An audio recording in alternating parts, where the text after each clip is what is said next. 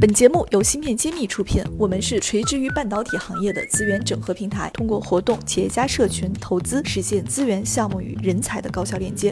关注芯片揭秘公众号，我们与你共创国潮新生态。大家好，我是芯片揭秘的主持人幻石，今天跟谢院长一起来聊一聊另外一家比较大的收购案，这是中国的一家公司，叫。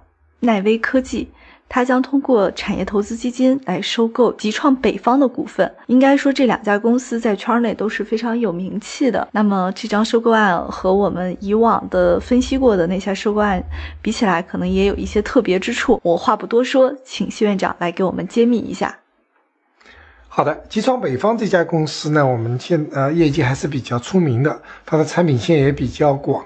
但是它特别受到大家关注的是两款芯片，一款呢是所谓的触控芯片，另一类呢是指纹识别芯片。大家都知道，我们的手机一定这个都是用触摸屏，这里面都用到触控芯片。那么另外，我们这个苹果从苹果五开始，iPhone 五就开始有这样指纹识别，这样这个集集创北方呢，在这两个方面呢是比较出名的。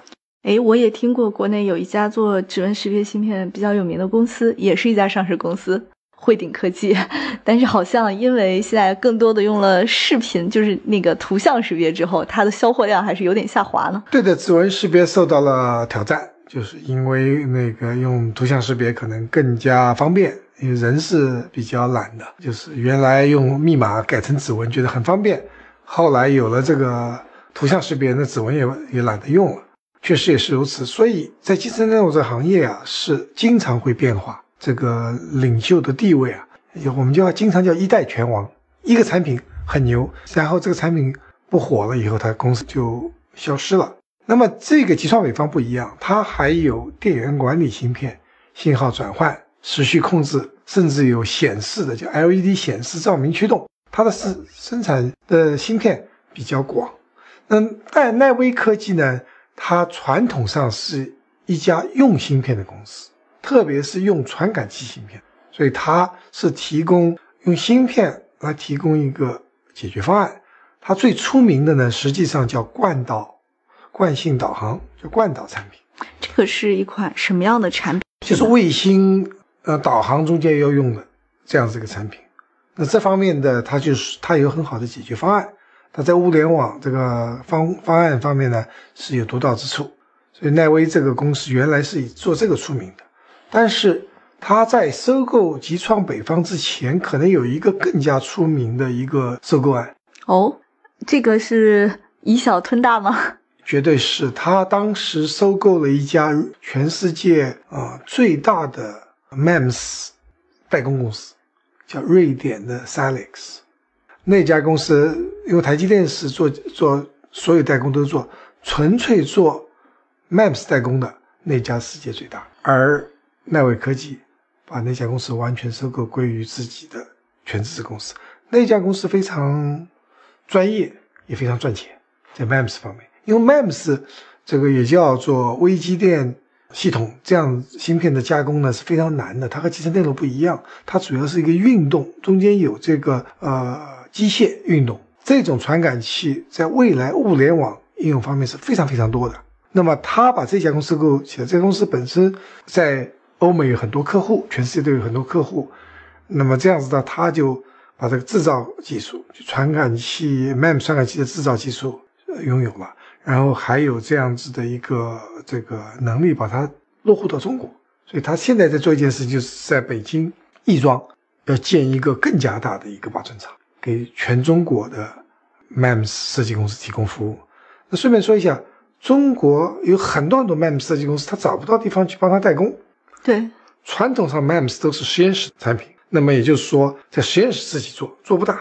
而在这里有了样三，有了这样这个 s a l e x 这样公司呢，他就帮你可以做。但是瑞典很远。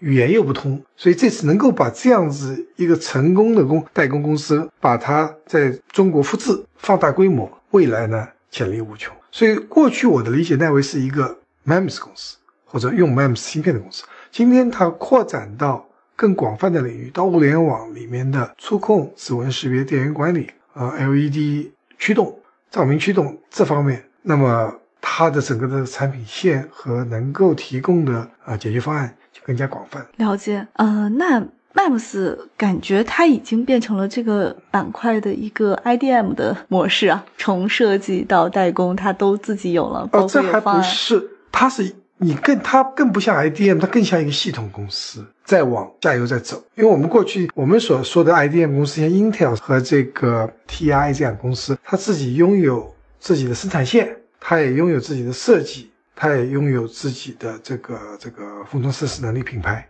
但它不做系统。你没有，你是买不到 Intel 电脑。对，就像你的德州仪器公司做芯片，你会买不到，你可以买得到 Intel 芯片、德州仪器芯片。但是华为这样公司，你是可以买到华为手机的。它又做芯片又做手机，但华为没有没有自己的制造厂。好，在 MEMS 这个领域呢，蛮奇怪，就是今天它奈威它是用有 MEMS 制造能力，但它没有 MEMS 设计，所以这个 MEMS 制造它是给很多设计公司做服务的。那么它。又有集成电路芯片的设计呢，所以说如果看它这个趋势啊，它一定会有自己的设计能力。如果收购了极创北方，是否就可以补齐这个设计能力呢？不一样，极创北方不做 MEMS，极创北方是所有这种触控芯片、指纹芯片都是集成电路设计，不是 MEMS 设计。所以我看到，如果说奈威在补齐 MEMS 设计这一块，它比一般的 IDM 还要强大，因为它会做系统。所以起家的它是一个。方案供应商，他做系统方案供应商，所以趋势就是系统公司，像格力啊、华为啊这样的系统公司，包括苹果，它都开始做芯片设计，再做芯片，下一步再到芯片制造，它就穿全产业链了。现在只有三星是真正是全产业链公司，它又制造又设计又做系统，又做解决方案供应商，所以这可能。就是说未来的一个趋势，尽管现在大概也只有三星这样做，但三星非常成功，很多企业就会效仿这样的做法。奈威虽然还没有三星那么大，是个小公司，但是它的布局是很清晰的，所以我们一定是看到它除这个收收收购案 s a l e x 和机创北方不是它最后一个，它一定还有更多的啊考量在里面。所以对于这一点，是我们值得是关注的未来它的发展方向和收购方向。未来这个北京的八寸代工线建成之后，将对国内的 MEMS 产业是不是也会带动有很大的带动作用？非常大的带动作用，因为我认识很多做 MEMS 设计的设计公司都很苦于找不到地方生产。他做在实验室里研发完成了，或者是他已经能够小批量了，做大批量生产的话，他找不到。因为像台积、中芯国际，它需要大量非常大才接受。它这个量如果不上不下。没有大到台积电、中芯国际愿意接受，但是呢，又不是像实验室这样小批量，那么这个时候他就需要有这样子一个专业的呃 MEMS 代工厂。那么这里呃奈威是非常合适的一个呃合作伙伴。所以奈威的这个定位也是非常差异化的。对，它和台积电、中芯国际不竞争的，它基本上就提供纯 MEMS，它不具有集成电路生产线，它是一个 MEMS 生产线，而 MEMS 生产线主要是做机械运动的一个生产线。而集成电路，我们说的是电子空穴的运动。对，这也是给了我们很多投资半导体的一个思路。你要有这个战略上的差异化，能够选择一条可能是少有人走的路，但是现在看下来又是一条不错的这个利润回报的路线。对，我们可以值得我们关注他们未来的发展方向吧。对，包括他在很早年就用非常低的价格来收购这家瑞典的这个代工厂，并且把这个技术成功的转移到了国内，我觉得这个还是很振奋的。对啊，我们就说嘛，如果说今天在这个案子发生到今天，可能因为呃美国政府的介入，可能还不一定能成功。那这个是几年前做的事情。